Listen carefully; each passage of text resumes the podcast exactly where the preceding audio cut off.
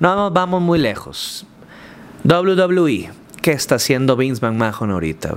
Ve las luchas que están saliendo ahorita en NXT. Antes que nos han limitado, o sea, los, a los luchas se han limitado los movimientos. Ahora, eh, ve las luchas de Andrade con Rey Misterio. Ve las luchas ahora de Andrade con Alistair Black. eh, los que se está dando en NXT. Así es. eh, lo que se está dando en EW. Todas estas luchas con más variedad porque va evolucionando la gente. Va evolucionando todo el mundo, el visor.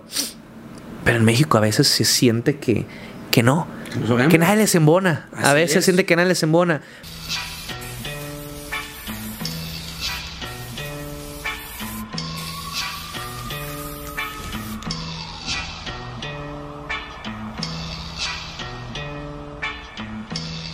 ¿Qué onda, raza? ¿Cómo están? Bienvenidos a este podcast en su episodio número 6. Eh, ahora, mm, realmente este episodio número 6 lo estamos grabando todavía desde Torreón. Ayer grabamos el 5 con Dr. Wagner, con el hijo de Wagner y con el galeno. Eh, pero pues seguimos acá, entonces aprovechamos, ya, ya, ya tenía tiempo que queríamos grabar un podcast con, con Mr. Iguana, que ya le había dicho a la gente de Caos, que después le dije a él que, que grabáramos un podcast y no, lo hacemos en Monterrey, no, lo hacemos en Tijuana. Y la verdad es que hoy estamos echando bola aquí en Torreón. Este, no teníamos nada que hacer. Nos fuimos ahí a comer unas buenas pizzas a, a lobby, a platicar con Rosy Moreno. Luego llegó el hijo de Wagner y pues ahorita nos vinimos aquí al cuarto. Como pueden ver, los muchachos de Cabo nos dejaron a los dos en una sola cama. Lamentable, madre mía. Póngase verde. Está aquí Mr. Iguana. ¿Cómo estás, papá? Gusto verte. Estoy feliz de verdad de estar aquí compartiendo cama contigo. Literalmente estamos compartiendo cama. Estamos compartiendo cama aquí como buena pijamada. Viendo la UFC. ¿Qué, qué te pareció mi plan de hace ratito de poner ahí a la orilla de la alberca eh, un, un carboncito y unos bombones con un ukulele? Pues, Y hablar de lucha sería exageradamente, sería como tomar cereal con leche de almendra, ¿no? Está muy rara la combinación, pero yo no sé tocar el ukulele. así A mí espero- sí me gusta el cereal con leche de almendra. ¡Ah, qué fresa! Es que yo soy Y fino. con, y con chocomilk. Ah, es que eres más fino que yo, pues. Yo soy de rancho, pues. De rancho, pues. Ya, ya me preocupa cuando me dices que eres fino después de lo que te dijo Dr. Wagner hoy. Ah, no, pero es que él, él dice fino, pensó que era fino como los perros. Y yo le dije fino, es que ha de ser muy fino los pinches trajes que trae así de... de, de Han de ser Louis Vuitton como los del Santo. Han de ser Luis Vuitton como los del santo. no, por no decir otra cosa, ¿no? En mi ciudad le dijeron otra cosa. ¿Tú crees que no son Louis Vuitton los que trae el santo? ¿Qué trae el santo? ¿No has visto las fotos en Instagram que está subiendo el hijo del santo? Que subió, escucha esta, escucha esta. Subió una que iba caminando en el metro de Japón eh, y, y la foto super fantoche, esa es la verdad, blofeando en su máxima expresión. Tirar aceite. Eh, de- de- como tú dijeras, tirando aceite. Es una maleta Louis Vuitton, una mochila Louis Vuitton y una bolsita Louis Vuitton. O sea, eso es. Eso es finura, ¿estás de acuerdo? Finura. Sí, caché, pues yo creo que se puede dar sus lujos con lo que cobra, con lo que cobra, pues se puede dar muchos lujos. Muchos lujos. Digo, Y- cobraba. Y, la foto titulada Cuando el hombre tiene que trabajar y deja a un lado eh, el personaje. Porque casualmente l- las redes sociales lo envolvieron. Salió con una foto de él de espaldas sin máscara. La verdad es que es muy raro que veas al santo sin la máscara. Pues sí, yo creo que tiene que darse a notar que todavía existe, ¿no? Entonces las redes sociales para eso sirven, ¿no? Para que tú puedas exponer tanto tu vida privada, lo que te gusta hacer. Bueno, si el santo tiene rato en el olvido, pues creo que lo que más le gusta hacer es, bueno, vamos a mostrar mis lujos, mi vida. Y pues cómo no, que también soy humano. Te voy a decir algo que no es para criticar, pero sí es algo muy preocupante. Sabes que en su gira más reciente metieron cerca de 500 personas en Japón. 500 personas en Japón. Eso ya... Riot mete más gente. Claro que mete más gente. Claro que mete más gente y creo que mejor ambiente vaya, ¿no? Y Ah, con una garantía que no puedes cubrir como tres eventos, caray. Uf, no, no, garantía para llevarnos todos a un hotel, a Cancún. No, está increíble, independiente. AW, por favor, John Box, aguas, aguas. Bueno, eh, Iguana, quiero que me platiques un poquito de Háblame de ti. Eh, ¿Por qué Mister Iguana? Eh, ¿Por qué el nombre de Mister Iguana? ¿Cómo nace este tema de del iguana, del póngase verde? Hay dos versiones, la versión para niños y la versión real. La versión real. Bueno, cuéntame la de los niños porque los niños pues, escuchan el podcast.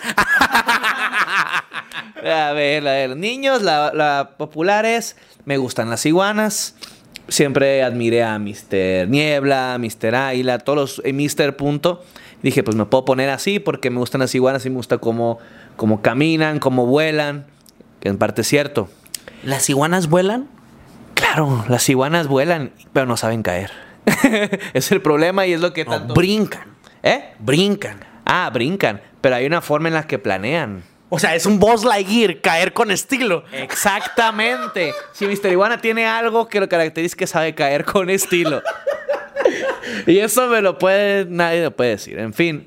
Y cuando ellas saltan, saltan en forma como nosotros volamos de plancha. Se abren. Se abren. Y cuando caen en el agua, se han amortiguado el golpe. Y de ahí me inspiré. Ok. A la versión real, sí me gustan las iguanas, pero yo un día, mientras estaba pues en mi época de, de lo que era, tenía 17 años, eh, estudiante de intercambio, eh, mi etapa de, ¿Estudiante de qué? de intercambio de yo viví en Estados Unidos, en Missouri, Ok. y otra persona vivió en mi casa aquí en Culiacán. Eh, pero eh, en esa parte estudiante, ¿qué, qué estudiabas? Estudiaba pues tercero de prepa, senior high, prepa, school, high school. prepa, high school, de 17 años. Y pues en una de mis eh, trips alucinógenos allá en Estados Unidos, dije... que también era color verde. Todo- no, no, ojalá, eran todos los colores. todos los colores. Dije, eran 2005, acababa de fallecer Eddie Guerrero, noviembre. Ok. Este me pegó duro porque estaba empezando a ver las luchas otra vez y dije, me gustaría ser luchador. Entonces empecé a dibujar lo de las iguanas en todos, en mi, en mi viaje drogado alucinógeno. Y en una de esas que estaba un compañero mío fumando marihuana. Dije, voy a poner marihuana. Y luego vi el nombre escrito. No, taché la Mister Iguana. Mister Iguana. Sí. E- e- esa es la versión real. La versión real. Mister Iguana es marihuana sin la A. Ok. Entonces, eh, mi personaje, pues sí, es una iguana eh, que, es, que quiere parodiar ser un, un hombre, pero también como un tributo a esta plantita, a ese como activismo que planeo yo, que poco a poco meto. Si la gente me, me conoce por redes sociales o obviamente me conoce por el Póngase Verde, es una referencia, claro, a rompiendo la cuarta pared de que Póngase Verde, o- o referenciando la marihuana. Un weed. Sí, como weed. Este, yo trato de hacer este activismo poco a poco, no de que consuman todos, niños, consuman. No, claro que no, pero si yo durante 14 años he consumido esto y a pesar de eso soy atleta, eh, soy trabajador, estoy a cargo de, tengo un trabajo de lunes a viernes, estoy a cargo de una radio, soy productor, soy hijo responsable, ciudadano responsable. Creo que puedo dar testimonio, vaya, hasta dónde he llegado sin necesidad de que esta planta haya truncado mi carrera. Al revés, esta planta que me ha ayudado a mejorar mis golpes. Todos los accidentes que he tenido últimamente, gracias a eso me he desinflamado, gracias a eso he controlado mucho mi metabolismo.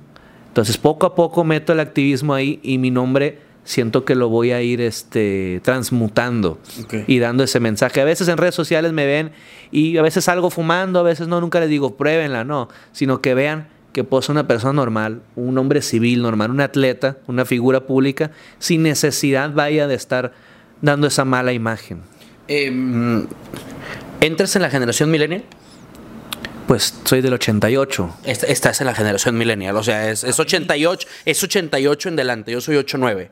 Entonces, em, ¿estás de acuerdo que nuestra generación cada vez ve este tema de la marihuana con un, con un tema más abierto? Has estado en Denver, Denver incluso es una ciudad de los Estados Unidos que tiene una fecha conmemorativa para todo el día, todo el maldito día fumas marihuana y lo, te lo venden eh, hasta en un 7-Eleven tal cual en Denver, Colorado. Eh, eh, cada vez son más las ciudades alrededor del mundo que tienen abierto este tema. Si mal no recuerdo, en San Diego eh, no vayan a creer que tenemos amigos en San Diego que me platicaron esto, pero ya se han de imaginar quién es.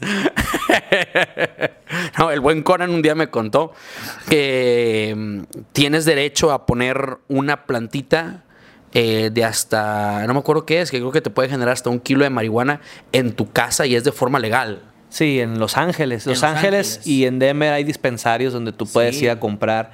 Eh, no te permiten exportarlo, te permiten comprarlo y consumirlo.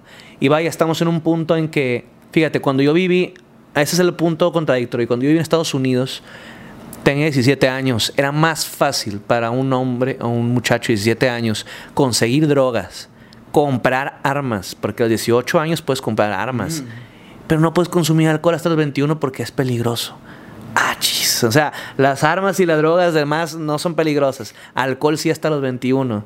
Entonces, eh, estamos en un punto en que se está normalizando eh, la cannabis. Se Sí. está normalizando porque están viendo todos los beneficios que estos conlleva. Vaya, ¿qué prefieren? ¿Un montón de gente marihuana en un tráfico o un montón de gente alcoholizada en el tráfico?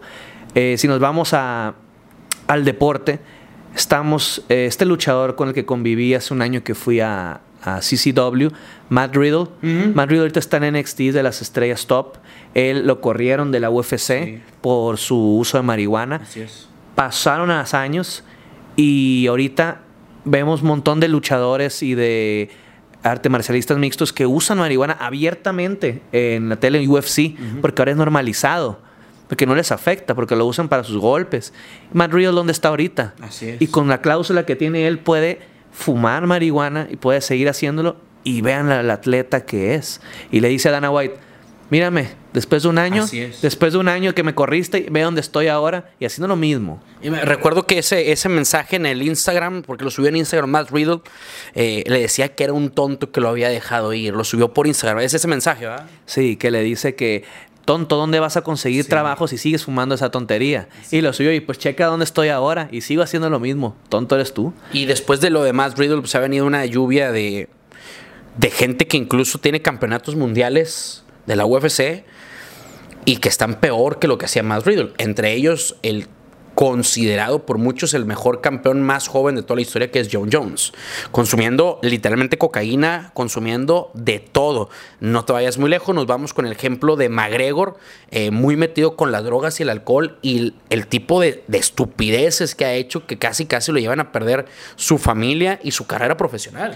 Claro, o sea, también estás viendo la combinación de, de cosas de drogas, este, ya cocaína, esteroides, todo eso que es, que sí es fatal. Vaya, o sea, la- si tú combinas eh, paracetamol o algo con algo con Coca-Cola, aspirina, Claro. te va a hacer daño, ¿no? Hay cosas que combinadas. Pero yo apartándolo eso, yo practico jiu-jitsu. Tengo ya tres años, cuatro. ¿Qué cinta eres? Yo ahorita voy para azul, tengo cinta blanca cuatro grados. Este, Lo no, haces, eh, lo haces en, en- en tu tierra. en mi tierra, entre semana en Culiacán lo hago porque cuando salgo fin de semana, mayormente cuando hay exámenes o cuando hay seminarios, pues ya no estoy, porque fin de semana salgo a luchar. Entonces entreno entre semana y ese es mi entrenamiento. Entreno, eh, no es CrossFit, se llama CoreFit, que es disciplina de, de entrenamiento para atletas. Es más, es más recia, creo, ¿no? El core fit es entrenamiento, eso es el core, que es el centro de tu cuerpo. Sí. Entonces, yo no tengo un físico, eh, por ejemplo, prominente como le gustaría a Silver King o como le gustaría a muchos luchadores, pero soy muy fuerte por lo mismo, porque tengo el principio de que puedo llevar la mayor cantidad de peso, el mayor distancia posible gracias a ese principio. Y tra- Como, como en la calle se dijera, cuerpo corrioso. Cuerpo corrioso. Cuerpo corrioso. Cuerpo corrioso, pongámoslo así. Y este entrenamiento lo uno con el jiu-jitsu, que es perfecto cardio, perfecta lona para lucha, porque el jiu-jitsu es lucha. Así es. Es un arte marcial que combina. El arte suave. Es el arte suave, es someter, hacer llaves, el ajedrez humano. Y me viene a la mente muchos, muchos practicantes de jiu-jitsu, la mayoría usan cannabis. Usan cannabis, incluyendo, por ejemplo, el recién debutado Ryan Gracie, que es eh, fiel activista de la marihuana todo el día y él dice que le ayuda con sus golpes a desinflamar. Y ahora hay un torneo en California de todos los cintas negras. Imagínense un, un practicante de jiu-jitsu, un cinta negra de jiu-jitsu. Estamos hablando de un atleta a alto nivel. Estamos hablando que puede, si él quiere, violar al 90% de población del planeta. Si él quiere, te puede someter. Estás hablando de una arma mortal. Estos cintas negras que practican jiu-jitsu por deporte, por salud, y todos fuman. fuman marihuana antes de empezar el round. Y el ganador es, una, es un kilo de marihuana. Es, es, es una copa. Una No es el cannabis Eddie, cup. ¿verdad? ¿Eh? No es el Eddie, el Eddie Bravo Invitational, no es, ¿verdad? No, pero eh, no, es, es como una iniciativa como de Eddie Bravo, ¿no? Es Eddie Bravo el que está ahí. Eddie Bravo también es, es fiel este, indicador de la cannabis. Y Eddie Bravo también es un atleta que, que desarrolló este sistema de no-gi, o sea, de jiu-jitsu sin, Ten o sea, Planet Jiu Jitsu. Ten Planet Jiu-Jitsu, que varios luchadores que conozco, por ejemplo, Jack Evans, que es cinta Ah, azul en, en, en, en no-gi, y que, válgame, cómo ha cambiado la vida de muchas personas. En UFC, por ejemplo, como estamos viendo aquí, bueno, este, yo y Figueroa estamos viendo aquí en pantalla el UFC, como eh, al momento no todos son golpes y patadas. No. Golpes, patadas. eh, llega el momento en que derribas, derribas al oponente, y abajo es otra historia. Así es. El león es el depredador más grande sobre la tierra, pero en el agua es una comida más. Entonces, abajo te defiendes más. Y el jiu-jitsu es lo que, ese plus que le ha dado. Yo que no tengo cuerpo, tal vez, en la- a mí me pones a pelear box, sí, te aguanto dos golpes y me matas. Pero si te derribo, pesco. te pesco. Y ese es mi fuerte a veces en la lucha, que no se ve casi, que lo ne. Porque lo mío me sacan volando aquí y allá. A veces cuando me ponen a lonear a luchar, eso es lo que saco. Hace em, en Monterrey tengo un, un muy buen conocido, muy buen amigo, que es Ubaldo el Zorro Marroquín, uno de los pioneros del Jiu-Jitsu en territorio regio. De hecho, fue de los primeros en hacer artes marciales mixtas en, en Monterrey, cuando Tito Ortiz iba y metía a 200 personas porque pues, era nada más, lo podía ver por Pirate TV. Y, y literal, la gente no sabía. Iba Frank Shenrock y la gente no sabía que Frank estaba en esa época en UFC. Iba Pat Miletich y en un seminario con Pat Miletich tenía 20 personas. Estaba Rampart Jackson porque transmitían por Sky. eh, y literalmente la gente no sabía quién era. Y eran en el Bat Crew y luego después se fueron a los rieles. Cuando el MMA todavía era conocido como pelea callejera o vale todo. Que, o sea, todavía ni siquiera era el, las artes marciales mixtas como tal. La jaula. La- en la jaula, es como lo ves, sí, sí, sí. Entonces, y la gente, no, qué violento y todo eso. Aburrido. Por ejemplo, yo pensaba que el MMA era aburrido, ¿no? Porque que, ay, ya se trenzaron otra vez abajo. Y luego me di cuenta cuando yo lo empecé a practicar lucha de que es la vida real. Si tú te trenzas con alguien en la calle, tienes que controlar antes de.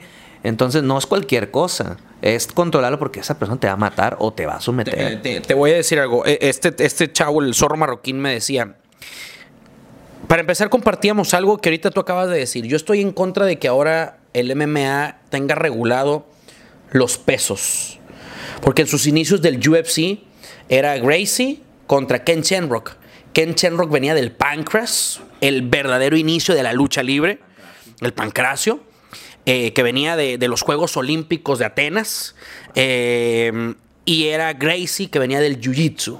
¿Y te acuerdas el, el UFC 1 que es donde le gana a Gracie, donde se lo lleva? Entonces él quería luchar, quería golpear y Gracie lo agarra y lo somete. Entonces eso es lo que me decía el zorro. Ahora lo utilizan como una técnica anti-bullying, ahora lo utilizan como un Krav Maga, que ese es el otro, no, pero realmente el Jiu-Jitsu, sin ser Krav Maga, es una forma de defenderte muy grande. Es una forma muy efectiva. Y vamos, qué bueno que tocaste el Krav Maga. En, acá también en Culiacán practicamos Krav Maga. Krav Maga al revés. Jiu-Jitsu es pon las manos así y no quiero pleito. Así es. No quiero pleito y este y te puedo someter y todo y corro. Krav Maga es hacer el mayor daño posible en el menor tiempo. Krav Maga puede ser una patada en los huevos y corres. Eso Así también es. Krav Maga. Dejar en visto es Krav Maga. O sea, el mayor daño posible en el menor tiempo. Y en Krav Maga eh, israelí, eso nada más se usa para hacer daño. Tú no puedes Así pelear. MMA, tú no puedes usar Krav Maga o lo puedes. Si lo usas, es, eso ya es. Pero eso ya es con armas. Eso ya es con armas, ¿no? Así es. Ya eh, ahí es donde entra yo a mí mi con lo que discrepo yo con la MMA. Por eso nomás me gusta el jiu-jitsu. Porque se me hace algo muy salvaje. Yo soy luchador. Y a mí me gusta la lucha libre y me gusta el espectáculo. Vaya, me pinto la cara y hago como una iguana. Me gusta darle a la gente entretenimiento durante 20, media hora, minutos, 30 minutos que estén ahí. Cambio la UFC entrenas tres, cuatro meses arduamente, físicamente, preparándote mentalmente, haciendo sparring, evitando ser, sacrificándote, para dos minutos que te Así pueden es. romper con un kimura el codo, o la pierna, O una patada tipo Muay Thai. o una patada Muay Thai. McGregor lo dice mucho en, en sus documentales, ¿no? Yo voy a hacer esto porque quiero hacer dinero. Bueno, si quieres ser millonario, adelante. Pero si qui- estamos conscientes de que tienes que cuidarte como Sí. tigre, porque esas jaulas te van a matar. ¿Viste la película del maestro luchador? Ah, claro, claro El que, la que peleaba por juntar 50 mil dólares. Sí, que sale este y que le dice mm, este actor, que le dice este actor, tienes que entrar con una canción que te haga sentir la fuerza. Y eso, y eso lo, lo permeo mucho en la lucha, ¿eh? de que la canción con la que salgas es con la que va, te va a dar la fuerza y en la UFC hacen mucho eso. Antes de cambiar este tema y con lo del Krav Maga, eh, que uno de los, de los pioneros del Krav Maga es Eyal Yanilov, una israelí, eh, para que vean que no nada más sé de lucha libre. eh, realmente el Krav Maga se utiliza más en la lucha que el Jiu-Jitsu. Cuando tú tomas la mano, la muñeca, es movimiento de Krav Maga, hasta el momento de, de- de voltear el brazo. O cuando la muñeca vas en la forma inversa de la mano para dar la maroma y tú prácticamente con la muñeca vas lastimando todo hasta que te llevas a tu enemigo al piso. El Krav Maga se utiliza más en la lucha libre que el mismo Jiu-Jitsu. Sí, las luxaciones, aunque eso de las, lu- de las muñecas te lo permito rectificar, viene del Aikido. En Aikido es donde se usa más que nada este principio, como vemos a banda, perdón, a Steven Seagal. Steven. Seagal. Nico. Es terrible, qué bárbaro, a mí no me gusta. Eh, No, es que el Aikido es, ¿cómo te diré? Eh, Es un arte marcial no tan vistosa como uno quisiera, pero pues Steven Seagal lo logró ver bien en el cine. Eso sí, si lo trasladamos a judo, No, ah, eso ya es otra cosa. Es más, Steven Seagal llegó hasta entrenar con Spider Anderson Silva, caray. Y luego entrenaba con Lyoto Machida. O sea, imagínate qué tanto confiaban dos, el mejor peleador de la historia en los pesos medios del UFC. Y Lyoto Machida de Dragon entrenaban con Steven Seagal. A mí no me gusta Steven Seagal, no me gusta el Aikido. Pero sé que hay gente que lo respeta. Más cuando sales con tu tipo Kempo, con tu espada de madera generalmente, yo no, no comparto el Aikido. No, pues el Aikido creo que ya eh, sirve, tiene otros propósitos, vaya, porque, por ejemplo, Ronda Rousey, que es, es cinta negra en judo, o sea, el judo es arriba, el judo es derribar. Así es. Y ya abajo, pues es el jiu-jitsu. Ronda Rousey, con su background en judo y lo que pudo hacer en jiu-jitsu, ahorita en WWE está haciendo, hasta ahorita, entendiendo el, lo que es el negocio de la WWE. Porque ¿Tú crees que ya lo entendió? poco a poco. Porque cuando empezó, yo empecé a ver. Yo soy alguien que he metido a la lucha al revés. Yo estuve, empecé en lucha libre, nací en lucha libre y empecé a meter jiu-jitsu. Y empecé a hacerlo espectacular. Empecé a meter ya desde jiu-jitsu con la espectacularidad de la lucha libre. Ronda Rousey al revés. Ronda Rousey empezó de judo, empezó siendo garrota, como nos decimos. Empezó siendo la arte marcialista y lo tiene que convertir a lucha. Sí. Hasta hace poquito empecé a ver que ya cuidaba a sus compañeros y ya hacía las llaves de manera espectacular sin tener que lastimar. Bueno, la de Becky sí se le dejó ir con todo. La llevó a la esquina y le metió dos, tres rodillazos, la derriba y viene y le hace ground and pound golpeando el estómago. E- esa sí se pasó de lanza, pero creo que la línea era que se viera lo más real posible. Sí, ahora estamos viendo que Ronda Es un monstruo. es un monstruo y está entendiendo esto. Y ahora más con lo que se viene una fecha importante. Claro, Ronda Rousey tal vez no sabía mucho de este negocio, pero el tirar cagada, eso es Oro. cinta negra en los de UFC. Ve a McGregor. Tú tienes que tirar cagada. O sea, o sea, si eres boxeador, eres eh, UFC, el trash talk viene de por default en todo. Y Por- viene de la, proviene de la lucha libre. Exacto. Proviene de la lucha tirar libre. caca, tirar aceite viene en todo eso. Esa, es. ahora, la diferencia es que en el box a veces es psicológico, ¿no? Sí. Es psicológico y también es, es, eh, es media. O sea, es un, ¿cómo te diré? Es Es mercadotecnia. autovenderte, es autovenderte. Es autovenderte, McGregor, todo lo que ha hecho. Dijéramos, por ahí dijéramos algunos chamba, dijéramos. Es trabajo. Que rompa el, el- el vidrio y que se salió después de que ganó McGregor y que tra, tra- todo el desmadre. Caín Velázquez, ¿qué es lo que se dice ahora? Voy por ti, Lesnar, a WWE. Y acaba de perder. No me digas eso. Él no va por Lesnar. Él va por Psycho Clown, papá. Siéntese, señor. Él va por Psycho Clown y por la parca. No va porque no va por el, por el Brock Lesnar. Madre mía, no, está difícil que le gane la parca, ¿eh? Con la parca driver, ¡pum! En los bajos. Le va a hacer. ¡Ah! ¡Ah! La vueltecita. ¡Eh! ¡Ole! Imagínate Caín Velázquez. ¡Ole! No, me imagino dando una quebradora a Velázquez. ¿Estás de acuerdo con eso que yo por ahí saqué un comentario que el único que le puede ganar a Caín es Alberto del Río? Claro. O además, ni siquiera ganar tal vez. El único que más o menos le puede competir es Alberto del Río. Estoy de acuerdo, porque sé las cualidades de Alberto del Río, las cualidades de Caín Velázquez, y creo que el colmillo de, de Alberto del Río, los años que ha tenido en eso, y más que nada, una cosa es pelear en la jaula algunas veces, a pelear en el ring un montón de veces más diario con gente colmilluda que somos los mexicanos, ¿no? A este enseña, a veces más te enseña a pelear más, estar en un ring que estar entrenando con cabrones que, ay, regla aquí, regla acá. No, hombre, los mexicanos Si hacemos un análisis, y ese es un análisis realmente muy, muy, muy cierto. Ok. Caín Velázquez me queda claro que el momento de llegar a la lucha, que tengo entendido que tiene contrato para Triple Manía y para la función del 15-16 de septiembre que tiene Triple A en el Madison Square Garden, o sea, tiene dos luchas en su contrato con Triple A. Eh, y tiene otra función de lucha como, como a una, una, una causa benéfica, algo por el estilo. Eh, esta información que da su propio coach eh, de, de- de lucha. Eh, Caín en la lucha, y esto viene con lo que Iguana menciona, tal vez no sepa tirar patadas voladoras, tal vez no sepa hacer una de caballo, tal vez no sepa volar, ni hacer Canadian Destroyer, ni Moonsault, no sabe hacer los misiles que hace la iguana, no sabe hacer cosas por el estilo. Pero si alguien como la Park, porque sé que muchos dicen, es que la Park sí se la parte, porque la Park lo va a agarrar. Donde la Park intente tirarle un solo puñetazo a Caín, entra la lucha de Caín o entra el jiu-jitsu de Caín, porque él es de NCAA y él es jiu-jitsero aparte, cinta morada. Le detiene el golpe a la Park, lo amarra del brazo, lo derriba y lo rinde con un triángulo. Se acabó el triángulo. Y aunque la Park venga y sea el golpe más poderoso que ha tirado en su vida, Caín Velázquez en 10 segundos lo saca del ring.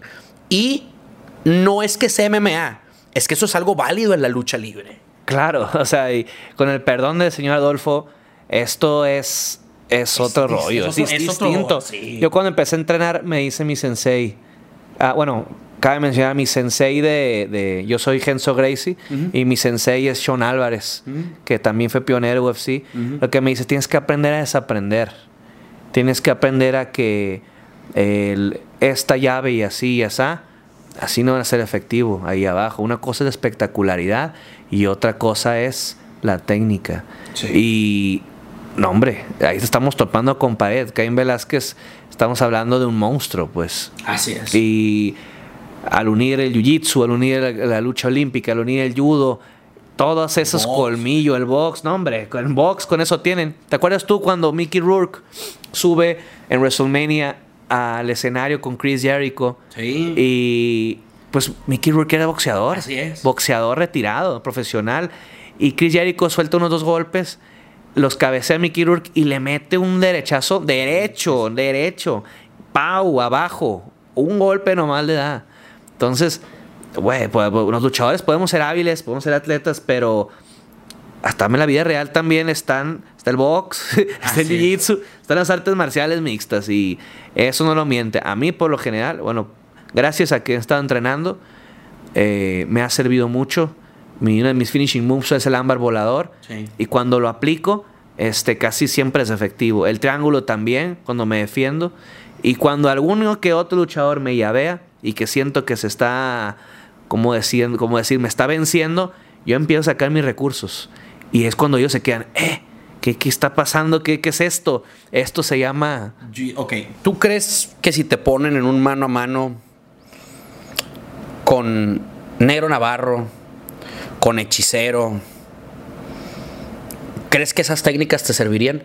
Te voy a decir un nombre que voy a guardar para la segunda pregunta de esto, pero esos dos, un tipo Hechicero y Negro Navarro. Claro, creo que sí les aguantaría de perdida más que la mayoría. y con mayor variación de movimientos. Por ejemplo, un armbar, yo me acuerdo que nada más Kendo Kashin lo hacía, Alberto lo hacía en la lucha libre, Lo hace. Eh, lo hace en la lucha libre, Ronda obviamente, eh, y son contados los que saben aplicar un armbar, pero los primeros que yo vi en mi vida fue a Kendo Kashin. Se subía al hombro, ¿te acuerdas? Y luego se los llevaba y aplicaba. Y Kendo Kashin llegó al MMA también. Sí, de hecho, Kendo Kachin, ese que hace movimiento es para caer en un homóplata. Caje en uno así. De hecho, Daniel Bryan es el que cae en la homóplata ahora. Es el que hizo famoso el Yes Lock. Ajá, ajá. Es una homóplata que la combina con el Level Lock de The Level. Entonces, y que cinta morada, de hecho, este Daniel Bryan. O Batista también. CM Punk. CM Punk. Hay muchos artes marcialistas. No, Sí. más de llaves. O sea, no lo veo a él haciendo triángulos, no lo veo a él haciendo voladoras. Kimu- Kimura sí es el Kimura, es un 4. Las gogoplatas también, ¿te acuerdas que Undertaker la puso como medio de moda hace como cinco años? Sí, las puertas del infierno, la infierno. El Jack Evans hace una que él le llama la locóplata. no, no, ¿cuál es esa? Es que soy similar, pero el estilo Jack Evans. La locóplata. Y hay varias, ¿no? Este, eh, cuando también vi quién fue el primero que hizo este ámbar. Nakamura, yo veo que hace mucho eso. Y Nakamura, Nakamura, peleó con sí. Gracie. Así es. En MMA. Entonces, él sabe bien aplicado eso. Cuando él hace, empieza a hacer los ámbars en WWE y los empiezo a ver, me quedo. "Mm, los puedes hacer. Ya empecé a entender yo.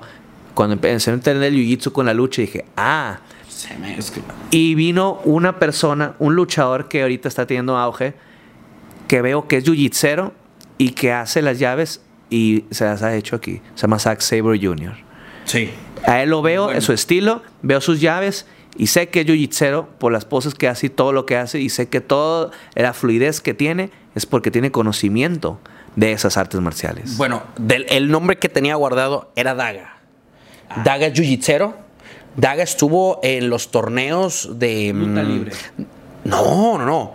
Estuvo en los torneos de, de Mario Delgado, de los nacionales de Jiu-Jitsu. Ah, no vi. De- eh, en no exactamente. Y si te das cuenta las luchas que tuvo con Zack Sabre, Daga le mete a- en sus luchas algo de Jiu-Jitsu. Sí, él me ha comentado que era que él le hacía luta libre. Luta libre se le considera en Brasil como jiu-jitsu para pobres. Porque no es con gi, es sin gi. Entonces, a mi Daga también lo considero un, un buen luchador, de hecho. Sí. A mí me encantaría también, tanto por su estilo recio, tanto por su manera de, de llavear, una luchita también de ese tipo de llaveo. Muchas veces las personas no lo aprecian No lo aprecio. no lo aprecian. Es como cuando nosotros, voy a lo mismo, yo como luchador veo a los del UFC que se traman y se agarran. No es show, es supervivencia. Pero lo bonito aquí es meter esas técnicas a lucha libre que se hagan vistosas y meterles historia. Meterles historia. Yo cuando hago el ámbar a veces a, a Taurus, se lo hago a un... Que también hace artes marciales. Sí, que tenga artes marciales y que pobrecito el que se meta a la jaula con él. Pobrecito. Ese sí es un toro. Ese sí es un toro. Le hago el ámbar o un triángulo a luchadores más pesados que yo. ¿Y qué sigue? Me levantan, porque de esos 65 kilos, me levantan y me azotan. Que si quiero lo rindo ahí. Pero show tiene que seguir. Show tiene que seguir. No le voy a hacer un triángulo y se acabó. Porque la gente no quiere. ¿Qué pasa cuando agarras en un rear neck choke? ¿Qué pasa con Samoa Joe, que es de los luchadores más buenos? Él también es Más jiu-jitsero. También es jiu-jitsero. Él hace el coquina clutch, que es el mataleo. Así es. Entonces, ¿qué pasa? La gente, ay, qué aburrido, lo va a dormir. Pero estamos hablando de la técnica más efectiva y la que, por ejemplo, nosotros eh, en Jiu-Jitsu, en, en el gimnasio donde yo estaba, enseñábamos a los niños la mataleo. Porque eso controlas un bullying. Así es. Alguien te quiere hacer algo, un niño que no puedes controlar, o estás muy chiquito y el otro muy grande, una mataleo. Hey, cálmate, ¿no te vas a calmar? Lo duermes. Sí. Y nosotros lo vemos como que, ay, sí, esa llave muy difícil de estar. No, estamos hablando de una asfixia. 10 segundos, 15 y lo matas. 15 y lo matas, 10 y lo duermes. Eh, dentro de, de- de toda esta variación de luchas, dime tu opinión sobre Dulce Sexy Sexy Star. Porque fue este 2019 debuta en Combate América. A sus cerca de 33 años, 34 años aproximadamente. No es una. Es una mujer muy joven, pero para entrar, incursionar en el deporte no es joven. Para hacer su debut en las artes marciales, no es joven. Todos decíamos exactamente lo mismo, me incluyo, que no era joven para debutar en el boxeo. Al día de hoy lleva cinco peleas invictas en el box. Y en la lucha libre, pues es la, la última gran estrella femenil que ha tenido la lucha libre mexicana. Fue una mujer que sí marcó una etapa porque fue como la primer diva mexicana en la lucha libre que rompió los esquemas de una mujer de lucha libre. Hoy lo platicábamos con Rosy Moreno precisamente que Sexy fue la que marcó ese punto y seguido de la lucha. Pero dime qué opinas de una dulce sexy en el MMA. Fíjate, yo cuando vi que le hizo este ámbar a, Rosemary. a Rosemary y que no, que le lastimó y eso. Y yo cuando, y cuando lo aplicó y me di cuenta de cómo lo aplicó, dije, pues ella tiene conocimiento de esto. Ya después que supe que entrenaba, que boxeaba, yo siendo franco, eh, conociendo esto, tú sabes que los atletas de la UFC, los atletas de artes marciales mixtos, con la edad van cayendo, van cayendo. Todos cayeron. Anderson. Caín cayó, Anderson cayó. Mi ídolo, Fedor Miemialenko, cayó. Siendo el mejor del mundo. Siendo el mejor, cayó. Entonces, eh, Rampage. Rampage. Randy Couture. No, hombre, Tito todos. Ortiz. Que por cierto, Tito Ortiz regresa en octubre en una noticia bomba. Una bomba. Madre mía. Bomba, bomba, bomba. Ortiz. No, no, o sea, Te voy a dar una- un adelanto. Realmente no puedo decirte con quién porque seguramente si lo digo me va a querer matar porque me dijo que no. había. Pero hace rato hablamos de él, para que te des una idea. Y es en Las Vegas. Ajá, entonces mm, me dejas con muchas cosas en la cabeza aparte de lo que iba a decir. Pero, pues mira, también entretenimiento a fin de cuentas. Pero volviendo a lo otro, yo respeto y conozco la carrera de Dulce Sexy, porque antes de que yo debutara, yo sabía, ella ya era luchadora y yo lo, en Culiacán cuando yo la veía y cuando está en la tele, yo sé que su background de lucha le va a servir, background de box le va a servir. Pero eso es otro mundo. La MMA es otro mundo. Yo he estado ahí, conozco ahí y creo que el sexy, si quiere entrar a eso, pues le va a tener que dar muchas ganas y cuidarse como no tienes una idea. Ojalá nos cae la boca a todos. Pero me sospecho que pudiera perder por su edad, por facturas de lesiones ya de tanto tiempo De la lucha. de la lucha, porque eso es un, es un factor importante, ¿no? Yo tengo un compañero en Mazatlán que es luchador también y es Ken Dragon, que es cinta morada avanzada, los mejores de los mejores estudiantes de Sean Álvarez. Y él, él fue luchador extremo durante 10 años. Me platicabas de él hace rato. Sí, y es luchador extremo todavía, de hecho. Entonces, lo veo cuando entrena Jiu-Jitsu, veo que tiene algunos eh, problemas para hacer sus movimientos, sus backsteps, sus 100 kilos, todas sus, sus cosas, por, eso, por ese desgaste que hubo de la lucha. Entonces, si nos vamos a Dulce Sexy, que ya ha tenido luchas fieras, fieras luchas, este, ha sido abapullada, sangrada, roto la máscara, humillada. Vamos ahora a un lugar que es una jaula de perros, de coyotes, de dragón, lo que quieras, de chacales. Ahí sí va a tener que sacar su colmillo y que Dios la bendiga, porque es un, es un mundo muy salvaje. Creo que Dulce tiene esto. Necesita boxear. Sí. Necesita. En este momento ella debería de estar practicando su guardia para evitar todos los derribes. Que si te van a derribar, sepas caer perfectamente de rodillas para evitar, ya ves que vienes la forma en la que lo empujas, para que, eh, ajá, para esprolearla y que no, no la derribe. O sea, deja tú que te defiendas en el piso. Ah, no vas a aprender ahorita en el piso, en cuestión de tres meses, algo para defenderte. En tres meses no lo aprendes. Esa es la realidad. Si a ella la derriban y la meten a la lucha, la van a rendir. Fíjate. Creo que tiene que defenderse, boxear y tener una guardia muy buena que la tiene por el box para que su rival tampoco le aplique una patada. Claro. Eh, si ella boxea boxea y solamente mantiene bien su posición de guardia, creo que sí puede llegar mm, a las tarjetas. Y pues, de todos modos, aunque vaya al suelo, no es tonta. Sí sabe suelo porque sabe lucha. Por ejemplo, cuando platico con Taurus, que está entrenando, él me dice que cuando llega al suelo, este, a veces lo someten.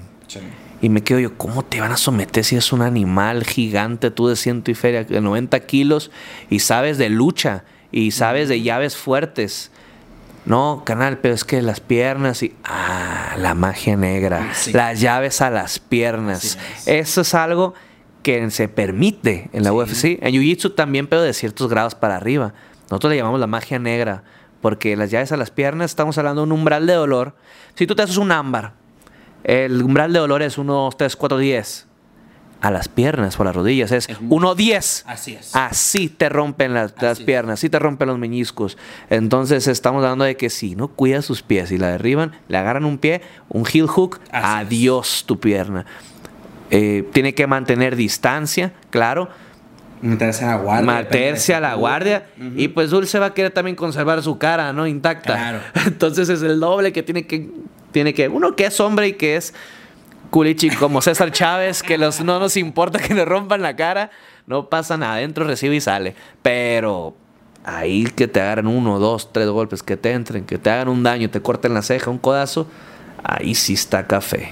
¿Cuál es la lucha que más te gustaría ahorita? Ahorita te preguntaba, Zack Sabre, Hechicero, eh, no sé, Negro Navarro, Daga. Pero ¿cuál es la lucha que ahorita necesita Iguana?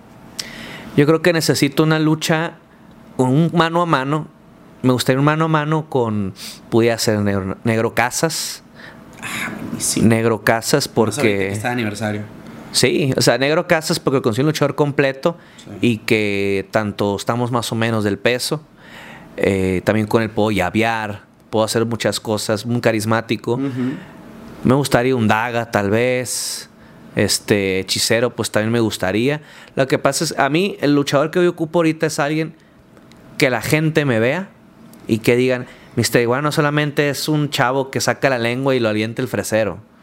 Que sepan que soy una persona que tiene bases de lucha. ¿Crees que te consideran así ahorita? A mí ahorita, Sí. varios consideran que, que nomás soy el, el llaverito del fresero. Soy el luchador que avienta el fresero. O es la iguana que hace promos bien.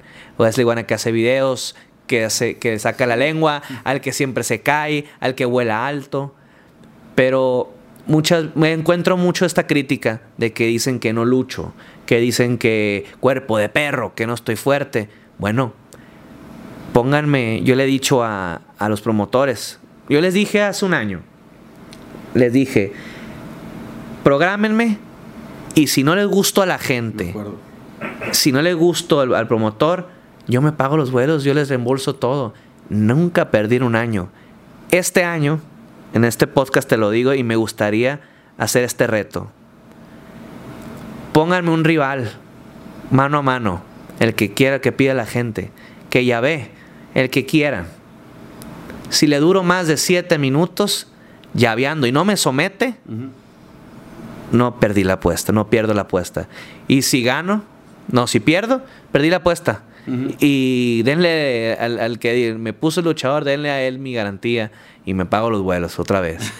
y si no me somete, síganme trayendo luchadores. Demostrarle a la gente de que, Que se puede. de que se puede, que no solamente soy lo mismo, que no solamente soy un personaje así, que puedo luchar y que tengo ese corazón y esa, esas bases que tanto entreno que casi no se ven.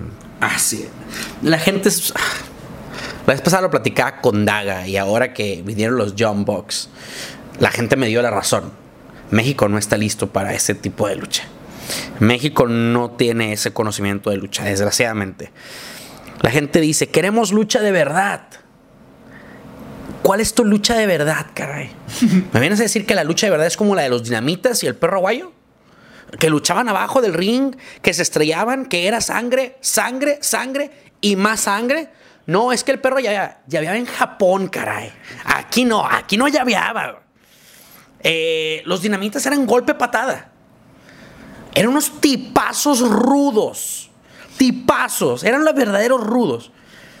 Pero no llaveaban. Eran golpe patada. Entonces, cuando yo le digo a la raza es, ¿cuál es tu lucha de antes? ¿Cuál es regresa a la lucha? Para mí regresar a la lucha es las llaves a ras de lona. Y el día que hay llaves a ras de lona, vienen a gritarte, ¿a qué hora empieza la lucha? ¿A qué hora vas a luchar? ¿Y cuándo va a haber sangre? Eso es lo que grita la afición. Otra vez, la gente me dice, tú malinchista. Me encanta. Si la gente supiera todo lo que hago por la lucha libre, caray, no me dijeran ese tipo de cosas. Pero esa es nuestra realidad. Y esto lo digo porque soy comunicólogo, porque soy mercadólogo y porque estudio el mercado que tenemos en la lucha libre. Y ese es nuestro mercado. Ese es nuestro público que no saben valorar la lucha libre clásica. Si hoy vuelve a luchar el hijo del santo contra Negro Casas, como las luchas de los noventas, ¿te acuerdas que eran de cabelleras y eso? La gente se va a aburrir porque no saben apreciar esa lucha. Claro. Pero si le bajan los calzones al elegido, se van a emocionar, caray. Pues mira, no vamos muy lejos. No vamos muy lejos. WWE, ¿qué está haciendo Vince McMahon ahorita? Ve las luchas que están saliendo ahorita en NXT. Antes que nos han limitado, o sea, los, a los luchas se han limitado los movimientos. Ahora, eh, ve las luchas de Andrade con Rey Mysterio. Ve las luchas ahora de Andrade con Alistair Black. eh, los que se está dando en NXT. Así es. eh, lo que se está dando en EW. Todas estas luchas con más variedad porque va evolucionando la gente, va evolucionando todo el mundo, el visor. Pero en México a veces se siente que, que no, que nadie les embona. A veces es. siente que nadie les embona. Yo afortunadamente he tenido mucha suerte aquí en México. Mi personaje le ha gustado a la gente. Sí. Eh, he logrado entender la lucha libre aquí, cuál es mi rol, qué hago con el fresero o qué hago yo solo. Y a veces es más mi ego el que dice, puedo hacer más cosas. O sea, no solamente puedo hacer, puedo hacer más cosas. Y yo Al quiero me público meto. no le va a gustar. Al público no le va a gustar. El público no lo va a aceptar. Cuando luchas, iguana? Estoy luchando, güey. Cuando vuelas, iguana? Bueno, ¿qué quieren? O sea, ¿qué quieren? ¿Quieren que lo someta? ¿Quieren que vuela? ¿Quieren? A ver, escojan al mono bien, pues. Claro. Entonces, nunca les embona esto y la gente va cambiando, va cambiando. De repente ves a los guerreros del teclado. Ese bueno nada no sirve para Qué luchar". buena frase. Guerrero del teclado, sí. Toda esa gente que está en su computadora, en su seguridad. En nuestra burbuja. en esta burbuja, vaya. Y esto va porque esto en Monterrey hay varios ahí que he No. conocido que, que, que no, que no es un luchador de verdad. Luchador de verdad, lo Conan, eh, para ser luchador hay que parecerlo. Luchador. No, no, señores. Este, si van a compararme con John Cena o Roman Reigns, Claro. estamos equivocados, estamos mal ahí, ¿no? No creo que vayan a comparar los años de luchador y de alterofílico contra Así alguien es. que hace, arte- hace marciales, marciales mixtas, otro tipo de entrenamiento y luchador libre mexicano. Incluso qué tanto evoluciona la vida deportiva que te acuerdas que antes eran eh, los hombres más fuertes del mundo. Y sí, competías eh, y demás, y ahora está de moda el físico fitness solamente. Ya no estar tan pesado, simplemente es el fitness. Fitness y vegano. El, el fitness y vegano. Estamos en la época healthy. Eh, esa es la época. Y qué bueno que dices eso, y por eso quiero, no voy a meter cizaña, pero creo que sí mereces un derecho de réplica. Porque en el primer podcast, Silver King habló precisamente de ti y hablaba de tu físico. Que tenías cuerpo de iguana realmente y que tú no tenías cuerpo de luchador. Obviamente él es un cuerpo luchador a la vieja guardia, esa es la realidad. Eh, con todo respeto, a mí me encanta el trabajo de Silver King y sí lo ves y es el clásico luchador. Es el clásico luchador que pone máscara, capa y es lucha libre. Te identifica lucha libre. Pero esta es una evolución. Eso de que para ser luchador hay que parecerlo, me, me encanta la ideología, pero la realidad es que ya evolucionó. Sí, digo, Silver King no por nada fue Ramsés en Nacho Libre, ¿no? El estereotipo de luchador fuerte, con el pecho este, y la espalda Pecho de grande. paloma. Sí, gigante. Y Silver King, mis respetos, ¿no? Estuvo en WSW, en Japón, Black Tiger. All Japan, New Japan. Válgame, mis respetos para el señor. Este, pues yo lo he visto varias veces en Camerinos, cuando ha ido a Culiacán con nosotros. Pero cuando oigo esto, pues me, me entristece en cierta parte porque él representa esa, esa camada de luchadores, con todo el respeto a los que me escuchan, esa camada de luchadores ya viejos, Y viejo les digo, porque ese pensamiento es muy retrógrada. Retrógrada porque para ser luchador hay que parecer luchador. O sea que Microman, Negro Casa, Super Porky, todos los que tenemos cuerpos amorfos, que no tenemos cuerpo como ustedes, no lo somos. O sea, nosotros nos ganamos el pan igual que todos ustedes. Así es. Igual que todos ustedes. Mismo riesgo, hasta más a veces yo. Este, yo para qué me quiero ver fuerte como él. ¿Para qué me quiero ver así? Güey, yo no te voy a levantar. Mi chamba es ser una iguana, sacar la lengua, pasar por abajo. Si te quiero someter, te hago un triángulo, un ámbar y se acabó. Así es. Entonces, ¿yo para qué quiero levantarte a ti? ¿Qué quiero demostrar siendo así fuerte? Si quisiera ser fuerte, bueno, me voy a poner un tambo de proteína, me voy a hacer mis inyecciones y voy a arruinar lo que es mi personaje ahorita, solo por darle gusto a la gente que no le gusta mi cuerpo. No, señor. Es un personaje y es mi personaje. Y si algo, la persona que me, me apoyó más hace poquito y me lo dijo, que luché con él en Mochis, yo Fresero y Mr. Niebla. Y me dice Mr. Niebla, que es una- un luchador que no ocupa físico, que él sí tuvo un físico extremadamente bueno y concursó. Sí. Y hasta la fecha, y es un buen físico. ¿Qué es lo que me dice Mr. Niebla? Tú no ocupas nada, no ni engordes. Porque si no se acaba tu calor, se acaba tu personaje. Tú entendiste la lucha libre. Esto es la lucha libre. Se trata de crear entretenimiento. ¿De qué te sirve estar todo fuerte? Yo soy fuerte. Si alguien me pone ahorita a hacer ejercicios, el viernes, digo ayer, entrené con Garza y con Baby Extreme en la Coliseo. Empezamos a hacer una serie de ejercicios, hicimos el reto de burpees. Baby Extreme se me estaba muriendo ahí de cansancio. Garza hacía nueve en lugar de, de, de 10. ¿Y qué hubo? ¿Qué pasó? ¿Qué onda con el cardio? ¿Qué pasó con esto? Mi entrenamiento es distinto. Así es. No estoy igual de fuerte, no puedo parecer más Willow, pero el entrenamiento que tengo es adecuado a todo lo que hago. Quiero que el señor Silver King camine como iguana, como yo, durante toda la rampa, sin llegar a bofiarse al ring. Por ejemplo. Te voy a decir el- un caso que mucha raza a veces se burla cuando pongo este ejemplo. Y una vez me tocó vivirlo cuando realmente hacía ejercicio. Y yo salí de un gimnasio, de esos que yo llamo de, de- de- de señora divorciada. Eh, iba a la caminadora, me metía a mis 5 kilómetros todos los días, corriendo y, corriendo subía y corriendo. Dry Corrí 5 kilómetros. Y luego me iba a hacer artes marciales al búnker o a hacer crossfit o cosas por el estilo.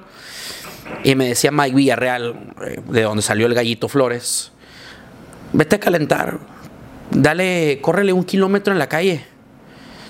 Mike, yo ya no estoy para correr un kilómetro, vengo de correr cinco kilómetros ahí con el Morris. Córrele un kilómetro, perro. A ver si es cierto.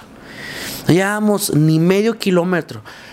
Ay, ay. No es lo mismo correr en una caminadora que correr en la calle. No es lo mismo, nunca va a ser lo mismo. O sea, puedes correr 15 kilómetros todos los días y con 10 burpees ya no puedes con tu condición. Exacto. Mucha gente piensa que en el gimnasio se forma uno. Vean a Fedor Emelianenko. Fedor Emelianenko no tenía el físico que digas tú, cuadrado, cuadritos. ¿Dónde entrenaba Fedor Emelianenko? Entrenaba en el bosque. Así es. entrenaba partiendo leña, agarrando troncos. Como Rocky Balboa. Como Rocky Balboa contra Iván Drago. Así es. Al revés, el ruso y el americano, ¿no?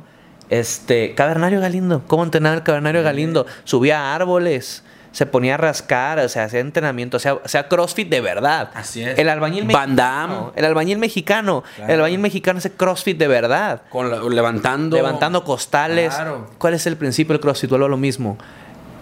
El mayor peso posible en la menor cantidad. Exactamente. Entonces, como las hormigas. Y en el gimnasio hacen fierros, que se inyectan, que aminoácidos, que el bistec, que el ciclo, que acá, y que no, que no te ves así como yo, fuerte. A ver, mijo, quiero que hagas lo mismo que yo puedo hacer. Quiero que brinques lo que es el que puedes allá. Quiero que corras los kilómetros que corro yo. Que tengas ese cardio y principalmente la cabeza. Porque mucha gente entrena en los músculos, pero no entrena en el cerebro. Sí. No entiende el cerebro. Parece que el cerebro no le llega en el esteroide.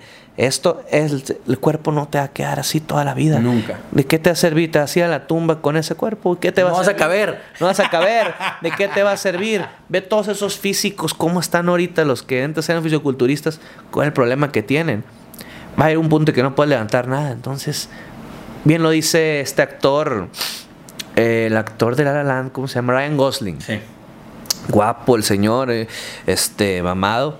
Y él dice, no me gusta ese ejercicio. ¿Para qué me pongo mamado? ¿De qué me va a servir? Yo soy actor. Yo soy actor y si quiero levantar o algo, pues lo hago, pero ¿de qué me va a servir el físico? Para tener cuadritos y eso. Sí, para tener papeles sí, pero no me hace más hombre. Así. No me hace más este mejor actor.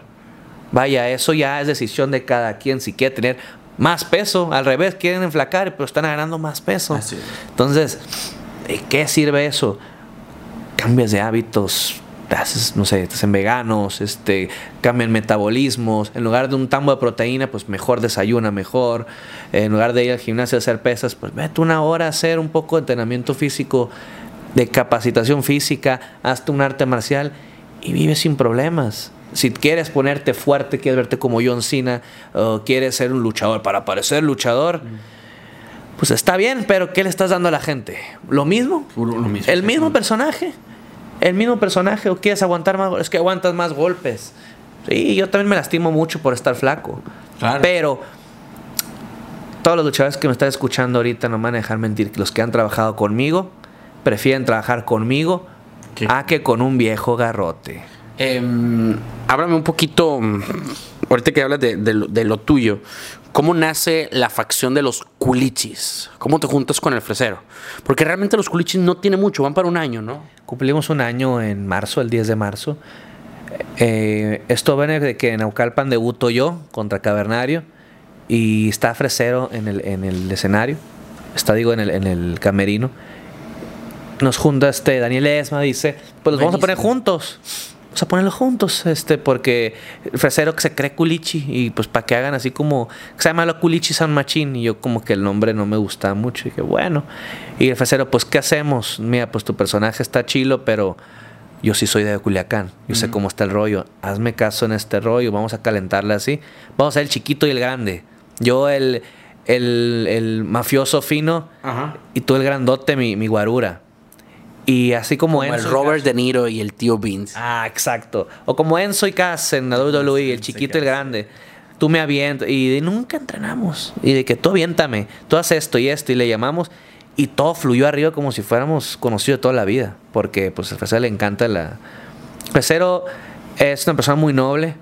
Un luchador que tú lo ves y. ¡Ay, qué miedo! Pero no, hombre, es un luchador donde yo tomo una cerveza y se toma un chocomil. Es un luchador noble, sin vicios, que, que lo ves, este, y lo único que le gusta es agarrar cura, chambear, escuchar corridos, pero más nunca desear muerte, trabajador, este, amoroso. Y con este personaje que tira dólares, junto con lo que yo le he enseñado de la- del estilo de vida culichi, nacen los culichis. Nos cambiamos de nombre con, en Caos cuando nos jala Cristóbal, el zorro. Nos da la oportunidad en Caos y pónganse el cártel de los culichis, porque está muy mamón eso del culichis son machín. Y yo, sí, sí es cierto. Cártel de los culichis, porque pues más tarde nos llamaríamos en diferentes partes de la República por, por opción, eh, por razones obvias a, a la realidad de nuestro país, Sí. los parientes, este, de ahí nace el sin pariente no hay ambiente, y llegamos a ser una pareja que representamos pues algunas costumbres de Culiacán, algunas cosas que, que caracterizan al buchón de Culiacán o caracterizan al, al, al mexicano norteño de esa parte de la República, más es parodia. Yo, yo le decía en su momento a nuestro buen amigo, hijo de regado de Dave Meltzer con mezcla de Rob Viper, eh, Freddy Alvarado de Riot, que alias el Libretitas, que, que por cierto la mochila que ustedes ven al fondo de Toy Story, él me la regaló. Que él dice que se la regaló a mi hijo, pero realmente me la regaló a mí. Este... puñetas que... Haz de cuenta, sí. Eh, que en su momento a mí no me gustaba el tema de, de iguana en Monterrey, porque conozco perfectamente la zona del país en la que vivimos. Yo le decía, es que Freddy va, va a grabar un promo así. Y eso nos va a meter en bronca. O sea, yo lo pensaba de que cómo voy a meter a la tele, cómo voy a meter a multimedios un promo así, al momento en que yo lo meta, me la van a mentar y no me van a querer apoyar con la publicidad ni con la lucha. No, ni para qué nos metemos en broncas. Y la verdad es que también este tema de la narcocultura cada vez es más abierto en nuestro país. Se cuenta que es como nuestro día a día, caray. Ahora que veníamos para Torreón, veníamos platicando de que, oye, este, ¿y aquí qué onda? Con... No, no, no hay mucho movimiento, que vamos a algún lugar y es nuestro día a día. Obviamente Culiacán es la mera mata de, de todos estos temas. Eh, eso, precisamente mi gol aquí es... Cuando lees manos juntos que se creen culichis y no sé qué, eso fue solamente la punta del iceberg. Cuando a mí me dijo eso, dije, esta es la oportunidad que ocupamos. Mi ciudad, Culiacán, es una ciudad que es abatida por mucho narco, que es abatida por corrupción, por ejemplo, eh, es abatida por últimamente por homofobia, por pensamientos retrógradas en contra de en contra del matrimonio igualitario, en, este, a favor del aborto, bla, bla. No, no, más o menos no sé la posición, pero Culiacán quisiera yo darle ese diferente toque.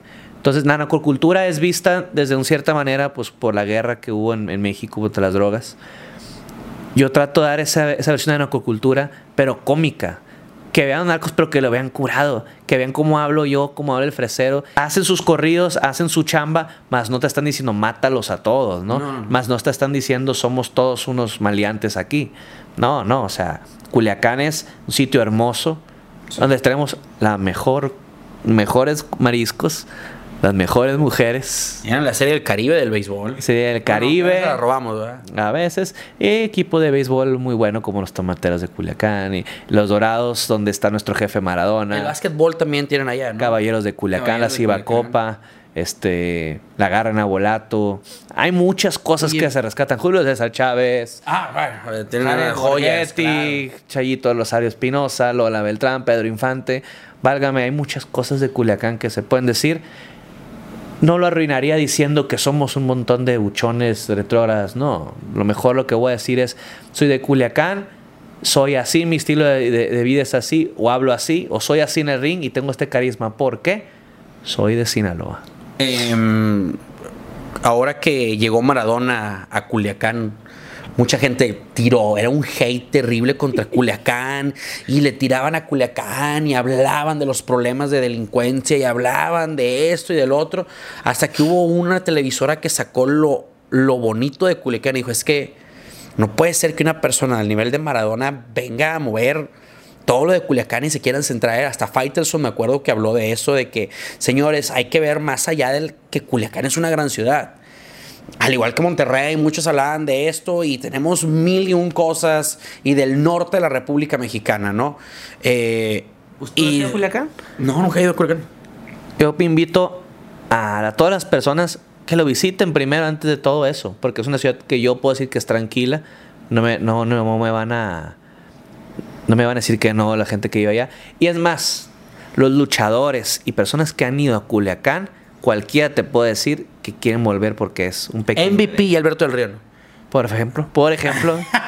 no, Alberto del Río ha ido varias veces y tiene amigos en Culiacán. Y MVP haya tenido no experiencia ahí en lucha libre, te puedo decir que hay muy buena comida y muy buenas mujeres. Porque en Culichi es poca nalga y mucha chichi. Em, sin decir marcas ni nombres, ¿has tenido algún problema por este personaje eh, en un tema así? No, no he tenido problema pero lo he sabido llevar, por ejemplo, Laredo, Reynosa, lugares donde está pesado el ambiente, Acapulco. Trato de Mister Iguana.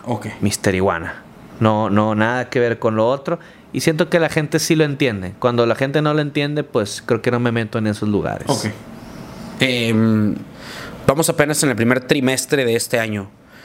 Em, pero yo creo que el último año, yo sí creo que el norte específicamente Monterrey fue una catapulta para Mr. Iguana.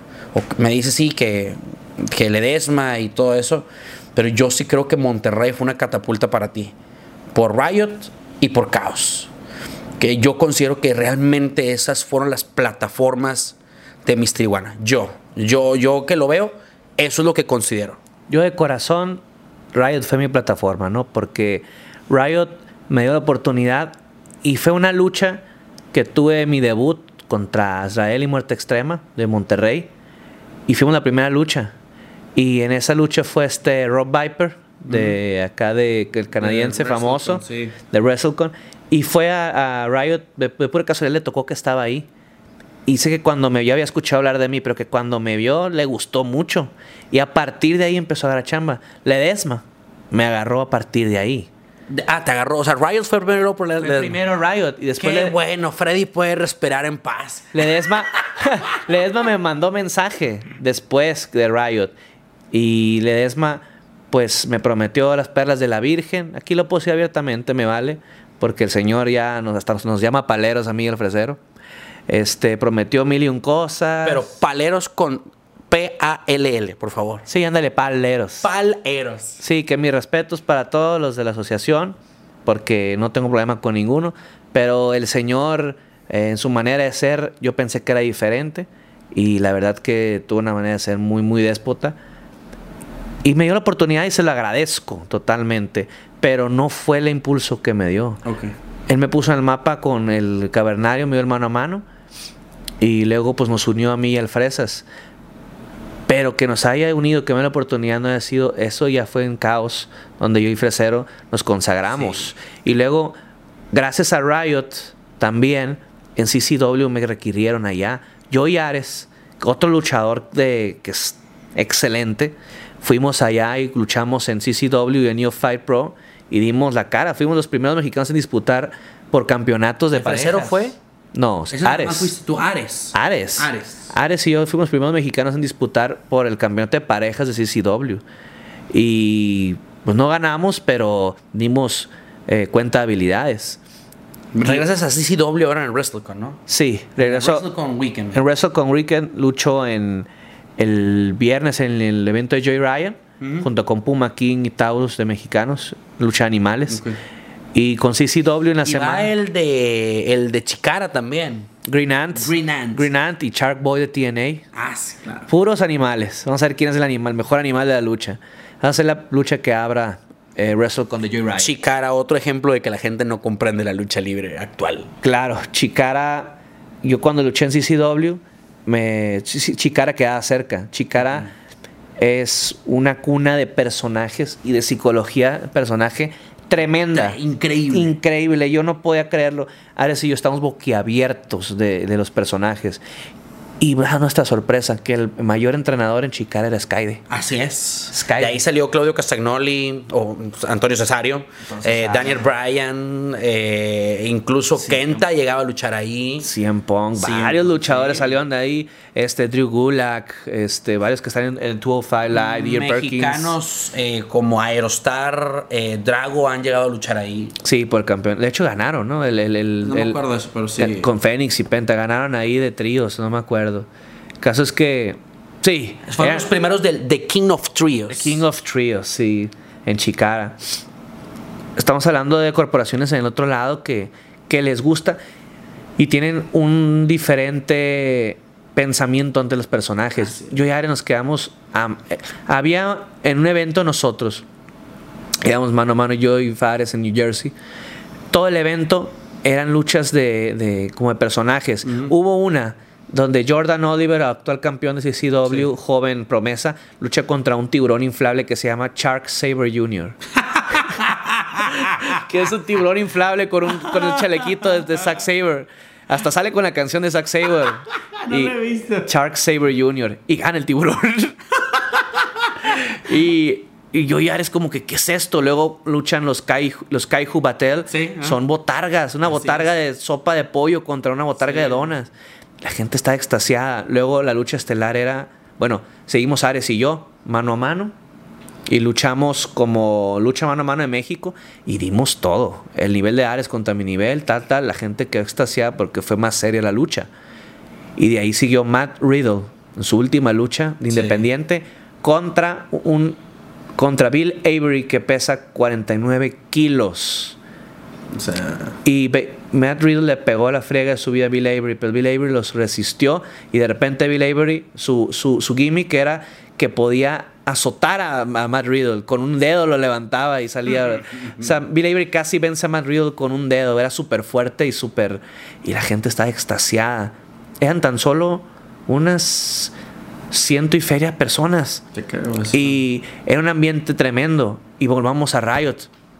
Yo Riot me encanta luchar ahí porque son 200, 200 y feria personas que se llenan la Es lo más parecido al gabacho. Es lo más parecido. La gente extasiada, gritando, disfrutando porque les gusta la lucha, haces lo, te partes la madre ahí y vaya que te diviertes. ¿Sabes lo que estás haciendo ahí? Es el único producto gabacho que tenemos en México como gabacho. Esa es la realidad. Esa es la realidad. Y creo que todos los luchadores que han estado en Riot te pueden decir que, que está tremendo. Yo, Bandido, cuando estuve en PWG debutó, al día siguiente fue a Riot. Sí. Y le dije, viejo, antes de subir va a ser que es igualito PWG. Ah, no manches. Cuando salió y se bajó, ¿qué te dije? No, loco, yo vuelvo cuando sea, está bien perro aquí. Y pues mi pariente bandido, si escuchas esto, pues ya sabes de qué hablo, ¿no? Has luchado en Crash, has luchado en Estados Unidos. Y luchar en Riot frente a 200 personas, ponle. Sí, van a decir que de fanboys y la fregada. Son los que más disfrutan. Son los que más disfrutan. Ya quisiera uno tener, porque vas a una coliseo o vas a un lugar y te gritan cosas, gente que nomás va a emborracharse. Ya quisiera uno tener un fanboy o algo que se prenda con el lucha y te grita Ricardo Anaya como a mí. Te voy a decir algo. Ya quisiera alguien tener un cartel en Coliseo, Sulaimán, Arena México, AAA, Consejo Mundial, Crash. Mínimo meter 300 personas sin dar un solo nombre en el cartel. Eh, No existe en México una sola empresa, ni las más grandes de México, que metan 300 personas sin decir un solo luchador del cartel. No dijeron a nadie y llevan dos sold out en el mismo recinto. No conocen a nadie. Y te voy a decir la segunda. No existe en México una empresa a la que le paguen por sus derechos de transmisión en Estados Unidos. Vámonos. Eh, Esa es la segunda. Y Riot le pagan por transmitir en Estados Unidos. No existe en México, carnal. No existe. Ni las empresas más grandes de México les pagan por transmitir y a Riot le pagan. Tercera, no existe en México una empresa que todavía venda DVDs, porque las empresas piensan que los DVDs ya son obsoletos. Riot vende sus DVDs por Highspot, es que es una de las plataformas grandes, y la gente compra los DVDs. Cuando aquí en México pensamos que ya están obsoletos. No, los compra la Arena México, pero piratas la gente. Pero aquí Riot los sube Así y la es. gente los ve. Y luego no te vayas muy lejos. Las luchas que han aparecido en Riot, la estamos viendo en WWE después. Así es. Máscara Dorada enfrentó a Último Ninja Sí. primero en Riot que antes que en WWE. Está bendita esa arena. Bendito, también Jinso fue ahí. Este, Ronnie Mendoza. Ronnie Mendoza. Este, varias luchas que se han dado en Riot que ya quisieran varias años haberlas tenido primero. Yo la última que tuve se fue la luz. Fue la de Riot Mania. Sí. Ah, la, la fiesta La fiesta- tranqui. La fiesta tranqui de la lucha Cuando libre. a alguien se le fue abajo la Coliseo Manillo. Entonces se va la luz y están haciendo un documental de Ricky Starks y de Arrow Solo y se quedan como que qué pedo con esto. Yo les digo en la entrevista, ya sale el documental de hecho que, que Undertaker habla Ah, sobre esto. Undertaker habla sobre el personaje y esto y hablan sobre esa función. Y yo salgo hablando ahí y digo, es que el lucha libre independiente del espíritu este es. Ve a la gente cómo están los niños luchando. Yo salí, no había luz. Yo y Eric Ortiz a luchar a oscuras, Yo estaba sin ahí. luz, ¿sí?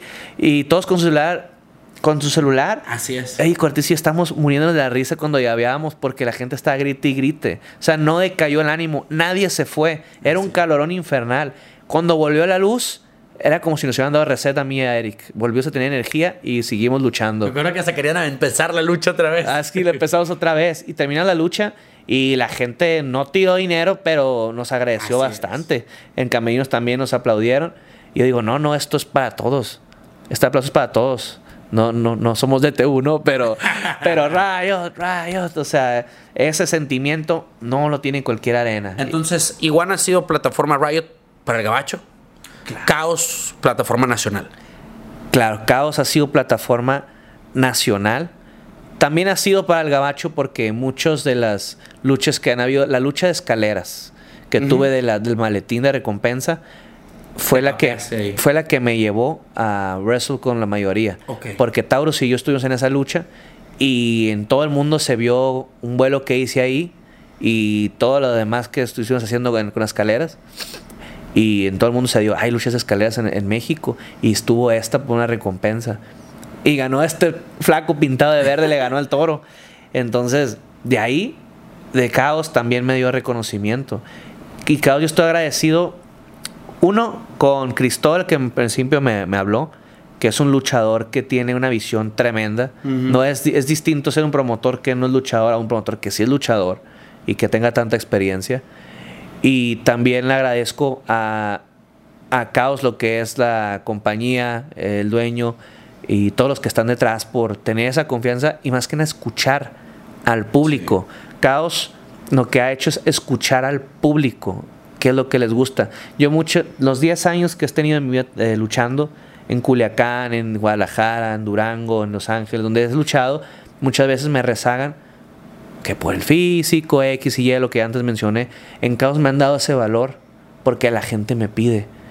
Y me lo dijo Cristóbal. Le dije, ¿viste la lucha la primera que tuvimos? Nos tiraron dinero. Me acuerdo, yo y Fresero contra el Divo y Silver Tiger. Me dice, Cristóbal, ¿viste la lucha? No ocupo verla. Escúchala. La lucha es de oído. La lucha es de oído, compadrito.